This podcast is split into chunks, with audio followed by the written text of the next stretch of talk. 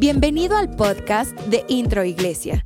Te queremos dar las gracias por tomarte el tiempo de escucharnos el día de hoy. Esperamos que esta charla te inspire, te llene de fe y que te ayude en tu vida personal. La semana pasada el pastor habló acerca de Josafat, cómo él enfrentó el temor y la verdad yo aprendí muchísimo en esta prédica, Dios me habló muchísimo y el día de hoy vamos a entrar a la parte 3 de la serie Enfrentando el Temor. Y acompáñenme a Hechos, capítulo 16. Vamos a leer desde el versículo 16. La palabra de Dios dice, Pablo y Silas en la cárcel. Una vez cuando íbamos al lugar de oración, nos salió al encuentro una joven esclava que tenía un espíritu de adivinación. Con sus poderes ganaba mucho dinero para sus amos. Nos seguía a Pablo y a nosotros gritando, estos hombres son siervos del Dios Altísimo y les anuncian a ustedes el camino de salvación. Así continuó durante muchos días. Por fin Pablo se molestó tanto que se volvió y reprendió al espíritu. En el nombre de Jesucristo, te ordeno que salgas de ella y en aquel mismo momento el espíritu la dejó. Cuando los amos de la joven se dieron cuenta de que se les había esfumado la esperanza de ganar dinero, echaron mano a Pablo y Silas y lo arrastraron a la plaza ante las autoridades. Los presentaron ante los magistrados y dijeron, estos hombres son judíos y están alborotando a nuestra ciudad enseñando costumbres que los romanos se nos prohíbe admitir o practicar. Entonces la multitud se amotinó contra Pablo y Silas y los magistrados mandaron que se les arrancaran la ropa y los azotaran. Después de darles muchos golpes, los echaron en la cárcel y ordenaron al carcelero que los custodiara con la mayor seguridad posible. Al recibir tal orden, se los metió en el calabozo y les sujetó los pies en el cepo. A eso de la medianoche, Pablo y Silas se pusieron a orar y cantar himnos a Dios, y los otros presos los escuchaban. De repente se produjo un terremoto tan fuerte que la cárcel se estremeció hasta sus cimientos. Al instante se abrieron todas las puertas y los presos se les soltaron las cadenas. El carcelero despertó y al ver las, puertas de la cárcel de par en par, sacó la espada y estuvo a punto de matarse porque pensaba que los presos se habían escapado. Pero Pablo le gritó, no te hagas ningún daño, todos estamos aquí. El carcelero pidió luz, entró precipitadamente y se echó temblando a los pies de Pablo y de Silas. Luego los sacó y les preguntó, señores, ¿qué tengo que hacer para ser salvo? Cree en el Señor Jesús, así tú y tu familia serán salvos, le contestaron. Luego les expusieron la palabra de Dios a él y a todos los demás que estaban en su casa. A esas horas de la noche el carcelero se los llevó y les lavó las heridas. Enseguida fueron bautizados él y toda su familia. El carcelero los llevó a su casa, les sirvió comida y se alegró mucho junto con toda su familia por haber creído en Dios. La charla del día de hoy se llama En la cárcel. Ahí donde estés, di en la cárcel. Sabes, yo cuando estaba leyendo este pasaje de Hechos, cuando Pablo y Silas fueron encarcelados, ellos estaban haciendo su vida normal. ¿Cuál era la vida normal de Pablo y Silas? Estar predicando el Evangelio, estar sacando demonios, estar liberando gente, sanando enfermos. Para ellos era su vida normal. Ellos estaban viviendo vida normal y no se esperaban que de la nada iban a ser encarcelados. Primero la palabra de Dios dice que primero los golpearon, o sea, les dieron su buena tranquiza y después de que los dejaron ahí bien golpeados, los llevaron a la cárcel, los pusieron en un calabozo, dice la Biblia, que lo más profundo, les pusieron cadenas en las, en las piernas y en los brazos. Yo me imagino que cuando ellos estaban ahí, ya encarcelados, obviamente pudieron pasar muchas cosas por su mente. Pudo pasar, Dios, ¿por qué si estamos haciendo tu voluntad? ¿Por qué estamos aquí encarcelados? Dios, ¿por qué si te servimos y dejamos todo, dejamos familia, dejamos nuestra profesión, dejamos todo lo que hacíamos, ¿por qué nos pagas así? ¿Por qué estamos encarcelados? Tal vez por su mente pudo haber pasado queja, tal vez incertidumbre sobre todo de que cuál va a ser nuestro destino. Pero sabes, ellos con tantas decisiones que pudieron haber tomado, con tantos pensamientos que pudieron haber adoptado, ellos decidieron tomar una actitud de calma. Me imagino que les estaban poniendo las, eh, las cadenas y si yo hubiera sido preso en ese momento y me están poniendo las cadenas, yo me pongo a golpear, me muevo, soy inocente, sirvo a Dios, soy cristiano. Pero sabes, Pablo y Silas estaban en calma, estaban en quietud. Lo que ellos hicieron fue que simplemente estuvieron en calma. La palabra de Dios dice en Juan 14, todo esto lo digo ahora que estoy con ustedes. Juan 14, 25. Pero el consolador, el Espíritu Santo, a quien el Padre enviará en mi nombre, les enseñará todas las cosas y les hará recordar todo lo que les he dicho. La paz les dejo, mi paz les doy. Yo no se la doy a ustedes como las del mundo, no se angustien ni se acobarden. En otra versión dice, no se turbe vuestro corazón ni tenga miedo.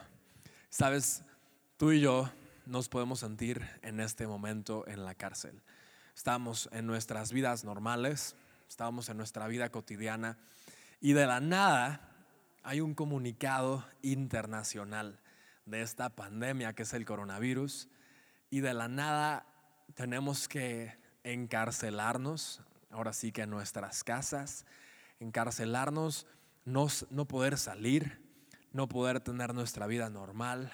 Yo ayer en la mañana quise ir a, dije, tal vez el parque está abierto, me voy con mi cubrebocas, dije, ya necesito correr, necesito despejarme, necesito hacer ejercicio, porque ya igual dije, estos kilitos de más ya se están sintiendo de la cuarentena. Y al llegar al parque lo vi cerrado y yo creo que ahí realmente me cayó el 20 de la situación que estamos en este momento. Sabes, tú y yo nos podemos sentir encarcelados también, como Pablo y Silas se sintieron. Y yo el día de hoy te voy a compartir cuatro puntos, cuatro puntos de qué es, cuál es la actitud que tenemos que tomar cuando estamos o nos sentimos encarcelados, nos sentimos en, prisión, nos sentimos en cuatro paredes, nos sentimos sin poder tomar un paso adelante, como nos sentimos entre la espada y la pared, no poder retroceder ni avanzar. El punto número uno es mantener la calma. Ahí en tu lugar donde estés, di mantener la calma. Este es el punto número uno. Y lo que hicieron Pablo y Silas fue que dejaron de preocuparse, dejaron de afanarse, de estresarse en ese momento. Me imagino que Pablo ya estaba acostumbrado a ser tratado así. Inhaló, exhaló. A ver, ahí en tu lugar, inhala, exhala. Inhala, exhala. Mantuvo la calma. Dijo, no, no sé qué es lo que está pasando Estoy en una situación de incertidumbre, en una situación que no sé qué va a pasar el día de mañana, pero sobre todas las cosas sé que Dios está en control. Y Él mantuvo la calma. Como dice la palabra, no se turbe vuestro corazón ni tenga miedo. Eso pasa cuando el Espíritu Santo está en nosotros. No importa que estés en una situación, que te sientas literalmente en la cárcel o que en estos momentos estás viviendo una pandemia como la estamos viviendo nosotros o que tal vez estés en una crisis financiera difícil en tu negocio, en tu empresa, sabes, por sobre todas las cosas, Dios te dice, no se turbe vuestro corazón ni tenga miedo. Y ante todas las cosas, antes de afanarnos, antes de empezar a estresarnos, Dios nos dice, mantén la calma, no se turbe tu corazón. respira la presencia de Dios, respira la presencia de Dios sobre todas las cosas y Él va a darte esa paz que sobrepasa todo entendimiento. Mantener la calma, el punto número uno. Y el punto número dos es orar. Aquí la palabra de Dios dice que cuando Pablo y Silas entraron a la cárcel, a esto de la medianoche, el versículo 25, Pablo y Silas se pusieron a orar. Imagínate aún con tanta incertidumbre, aún con tanta pues frustración yo diría porque estás sirviendo a Dios, estás haciendo la voluntad de Dios, estás esparciendo todo el evangelio, estás sanando enfermos, estás llevando el mensaje de salvación a todo rincón del planeta y hay injusticia. Tal vez tú te has sentido así, que digas, Dios, mi familia estaba mejor que antes, mi negocio estaba mejor que antes, yo te estaba sirviendo, estaba siendo fiel en la iglesia, estaba siendo fiel en mis diezmos y en mis ofrendas. ¿Y qué pasa? ¿Por qué de la nada estamos así? Tal vez tú de la nada te quedaste sin trabajo, tal vez de la nada tuviste que cerrar tu empresa en estos momentos. Hay frustración, pero Dios te dice, ponte a orar. Pablo y Silas en ese momento se pusieron a orar. Y yo me imagino que no levantaron oración de reclamo, no levantaron oración de, de queja, sino dijeron, Dios, que se haga tu voluntad. Dios, que se haga tu voluntad. Dios, que se haga tu voluntad. ¿Sabes cuando Jesús enseñó a orar a sus discípulos? Él les dijo, que así como es en los cielos, sea en la tierra, que se haga tu voluntad, que tu voluntad sea hecha. Yo me imagino que la oración de Pablo y Silas en ese momento no fue de queja, sino fue de decirle a Dios, que se haga tu voluntad, que se haga tu voluntad. ¿Sabes? Cuando nosotros oramos, lo más poderoso en nuestra oración es decirle, Dios, que se haga tu voluntad en nuestras vidas. Dios toma el control de esta situación toma el control de lo que estoy viviendo. Sabes, cuando te empiezas a quejar, Dios, ¿por qué estoy pasando esto? Dios, ¿qué es lo que está pasando? Dios, ayúdame, Dios, ¿por qué te olvidaste de mí? Sabes, empiezas a perder el punto, empiezas a hacer todo lo opuesto a lo que Dios nos enseñó. Cuando tú ores, siempre di, Dios, que se haga tu voluntad en mi vida, que se haga tu voluntad, Padre. Y sabes, Pablo y Silas estaban orando. Y cuando ellos estaban orando, pasó algo en los cielos que se empezó a activar una alarma. Dios empezó a recibir notificaciones de sus hijos en la tierra y dijo, algo está pasando, mis hijos están orando, estoy escuchando a mis hijos, estoy escuchando el clamor de mis hijos. ¿Sabes? Cuando tú y yo oramos, cuando tú y yo nos conectamos en la presencia de Dios y empezamos a orar, Dios empieza a prestar oído a sus hijos. Dios empieza, empieza a prestar oído a lo que está pasando. Y Pablo y Silas empezaron a orar y a orar y a orar.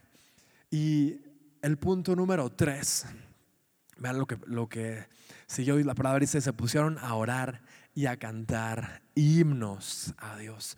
Se pusieron a cantar alabanzas. Punto número uno, mantener la calma. Cuando ellos empezaron a, a respirar el Espíritu Santo y a exhalar cualquier frustración, cualquier desánimo, y empezaron a mantener la calma, después empezaron a orar. Punto número dos, dijeron Dios, que se haga tu voluntad. Ellos ya después, punto número tres, empezaron a cantar alabanzas. No sé cuál estaba de moda en ese momento, si la de remolineando, la de los carros del faraón, tal vez esas ya son tan antiguas que ya Pablo y Silas las estaban cantando. Pero ellos empezaron a cantar alabanzas, empezaron a cantar himnos. Y ahí fue cuando Dios dijo, ya no puedo más, no puedo más estar aquí quieto, no puedo más estar con los brazos cruzados sin hacer nada, sin quedarme aquí viendo a mis hijos encarcelados. Y en eso cuando Dios escuchó la oración y después escuchó la alabanza, Dios dijo, estoy escuchando a mis hijos, ellos están ahí, mis hijos están en este momento, ellos están adorando mi nombre, están clamando, están orando. Y en ese momento Dios los vio desde los cielos, allá Pablo y a Silas que estaban encarcelados. Y la palabra dice, vean qué impresionante, al instante se produjo un terremoto tan fuerte que la cárcel se estremeció hasta sus cimientos y se abrieron todas las puertas. Y al ver las puertas de la cárcel de par en par, el guardia sacó la espada. ¿Sabes? Cuando tú y yo, en un mismo espíritu, nos ponemos a orar y nos ponemos a cantar alabanzas como lo hicimos hace unos minutos, ¿sabes? Algo empieza a ocurrir en el ámbito sobrenatural.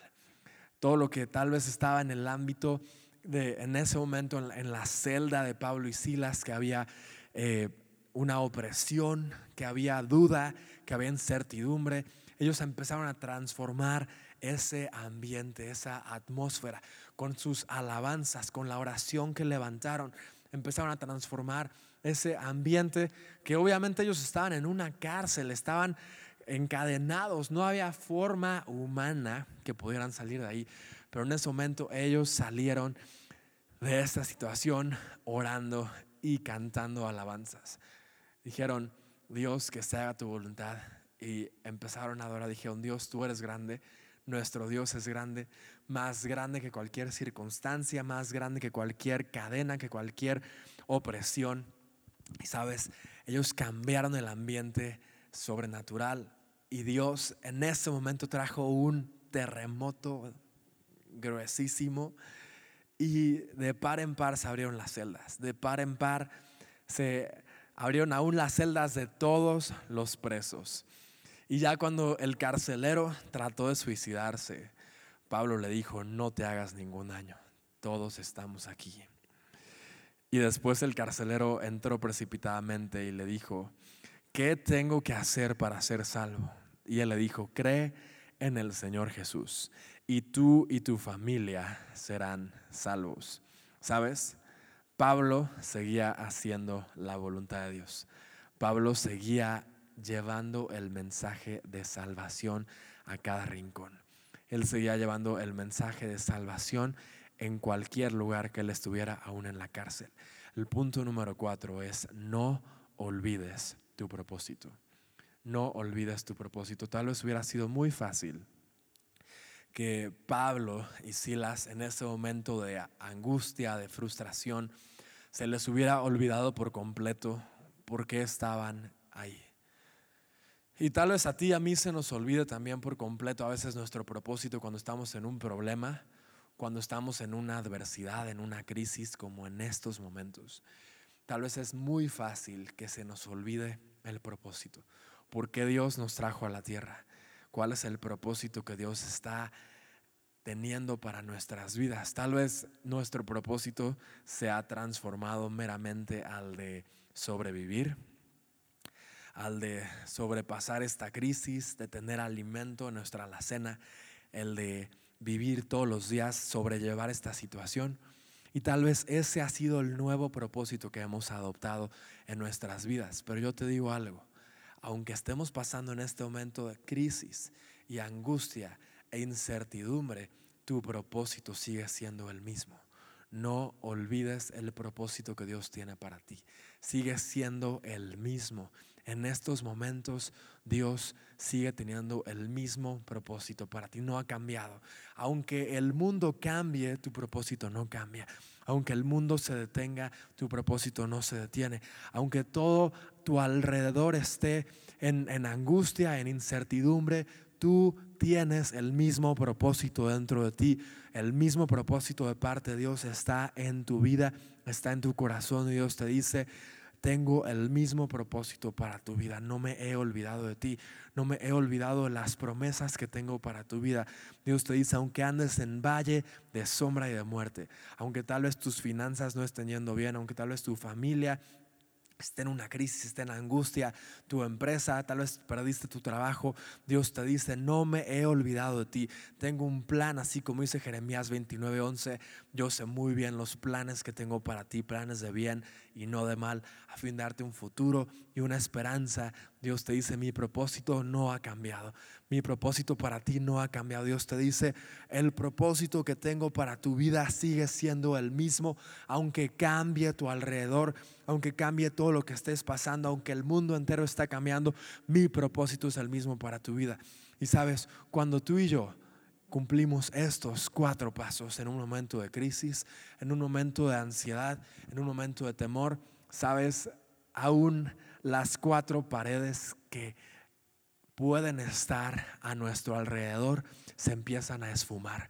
Se esfuman por completo porque empezamos a vivir en una realidad virtual, una realidad completamente diferente. No sé si tú te has puesto esos lentes cuando eh, estás ya sea en un videojuego o en, los centros comerciales que te ponen unos lentes de realidad virtual, que puedes ir a otros lugares y que estás en las montañas o estás en una bici, sabes, tú físicamente puedes estar en un centro comercial o en un cuarto, pero al momento que te pones esos lentes de realidad virtual, te transportas a otra dimensión. Cuando tú y yo podemos visualizar el propósito de Dios para nosotros y que las promesas de Dios son eternas. Aunque estemos encarcelados en esta situación llamada pandemia, llamada contingencia, llamada coronavirus, donde realmente nos ubicamos es en los planes de Dios. Y yo siempre he dicho que no hay lugar más seguro en esta tierra que estar en el centro de la voluntad de Dios.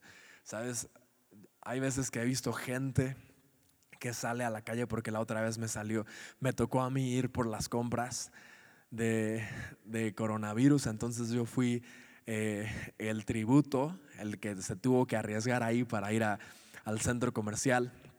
Pues obviamente me llevé cubrebocas y listo, pero había cada persona que estaba con lentes, con cubrebocas, con guantes, con bolsas en los tenis para que no se infectaran. Casi, casi parecían astronautas ahí caminando. Y hay, la gente tiene pavor, la gente tiene temor de cualquier cosa que tocan, ya le echan Lysol, después se desinfectan con, las, con gel. Ahora, es bueno hacer esto, es bueno tomar las medidas que nos han recomendado, pero sabes, hay gente que ellos solitos con sus actos quieren eh, ganarse su salud, por así decirlo. Quieren ellos solitos cuidarse, ellos solitos eh, alejarse del virus. Pero sabes, a veces ese virus es tan microscópico que puede llegar, aunque tengas cubrebocas, tengas miles de guantes. Pero quien realmente te puede cuidar de ese virus. Quien puede cuidar tu sistema inmunológico no son los cubrebocas, ni los lentes, ni los guantes, ni las botas. Es Dios. Es el que realmente puede fortalecer tu sistema inmunológico como nunca antes. Y cuando tú tienes paz, que estás en la voluntad de Dios, cuando tienes paz, que estás afianzado en las promesas de Dios, ¿sabes? Dios cuida de ti, Él cuida tu sistema inmunológico. Estaba leyendo un artículo de un doctor cubano que él dijo que realmente el enemigo principal para la humanidad en estos momentos no es el coronavirus, sino es el temor. Y lo que crea el temor es que empieza a debilitar tu sistema inmunológico y después tu sistema inmunológico está tan débil que cuando te ataca el virus, o aún puedes, no, no tiene que ser el coronavirus, seguimos estado rodeando, estamos rodeados de bacterias, te puedes aún infectar, de, contagiar de una gripe normal, pero lo que causa el temor es que tus defensas bajen. Y cuando tus defensas bajan, empiezas a contagiarte de cualquier bacteria que esté a tu alrededor. Cuando tú tienes defensas altas, cuando el Espíritu de Dios está en ti, tienes paz, tienes plenitud, tu sistema inmunológico empieza a crecer, empieza a fortalecerse, tus defensas empiezan a fortalecerse porque tienes al Espíritu Santo dentro de ti y sabes, esa es la mayor prevención que puedas tener en contra de cualquier pandemia, cualquier enfermedad, el Espíritu Santo dentro de ti. Punto número uno, mantén la calma. No dejes que las noticias te traigan ansiedad. No dejes que las noticias te traigan frustración. No dejes que las noticias traigan temor a tu vida. Es más, yo te recomiendo que ya apagues las noticias. Ya sabemos bien las recomendaciones. Ya sabemos bien qué es lo que tenemos que hacer en esta cuarentena. Y deja de, de alimentarte de temor. Deja de alimentarte de esa ansiedad, de esta frustración. Sino que mantén la calma. Y ahora ponte a escuchar lo que Dios tiene para tu vida. Punto número dos, orar. Que nunca se te olvide orar. Ante cualquier pandemia, cualquier crisis, cualquier situación, así como Pablo y Silas, antes de cualquier queja, antes de decirle a Dios, ya no tengo dinero para esta semana, ya no tengo dinero para el día de hoy, para poder comer, ¿sabes? Ora, ponte a orar. Cuando tú oras, te empiezas a conectar con Dios y estás en perspectiva y Dios empieza a ser más grande que tus problemas y tus problemas empiezan a hacerse más chiquitos cada vez más. Punto número tres, canta alabanzas. En tu, eh, no tienes que, tal vez tú dices que no, no soy bueno para cantar. Me descalificaron del coro de la primaria cuando estaba ahí tratando de cantar el himno nacional, me echaron hasta, hasta atrás, ¿sabes? No tienes que tener la mejor voz para cantar. Dios te creó, Él te dio esas cuerdas vocales, Él te dio esa voz tan increíble, así que empieza a cantar cántico nuevo a Dios, empieza a cantar alabanzas y a Dios le encanta escucharte. Si tal vez tu mamá te dice, puedes cantar en do, en donde no te escuches, dile sí, te vas ahí, te encierras en tu closet y cantas y empieza a ver milagros en tu vida y en tu situación y en tu entorno. Y punto número cuatro, no olvides tu propósito. No olvides el propósito que tienes en esta tierra. Aún en este tiempo de cuarentena, en este tiempo de contingencia, tú puedes seguir llevando el mensaje de salvación aún más que nunca a tus amigos. Mándales un mensaje, un audio en WhatsApp. Marca a un familiar, aún escribe algo. Dios te puede usar en este tiempo de contingencia como nunca antes. Y ahí en tu lugar, cierra tus ojos y vamos a orar. Dios, te doy muchas gracias, Padre, por este día. Gracias porque el día de hoy has hablado a nuestros corazones. El día de hoy, a través de este pasaje de Hechos, hemos visto cómo, aunque tal vez la situación parezca difícil, aunque tal vez estemos encarcelados, tal vez estemos en un lugar de incertidumbre, Dios, nunca tenemos que olvidarnos que siempre tu propósito sigue en pie y sigue adelante, adelante Padre. Y aunque tal vez nos podamos sentir que ya no podemos hacer planes para el futuro, que ya como que todo se detuvo, Padre. Estamos confiados en tus promesas, estamos confiados en lo que tienes para nosotros, Dios. Y te pedimos, Dios, que traigas calma. Yo te pido, Dios, que traigas calma a cualquier hogar. Trae calma a cualquier hogar en este momento, Padre. Yo oro por ti, por tu vida.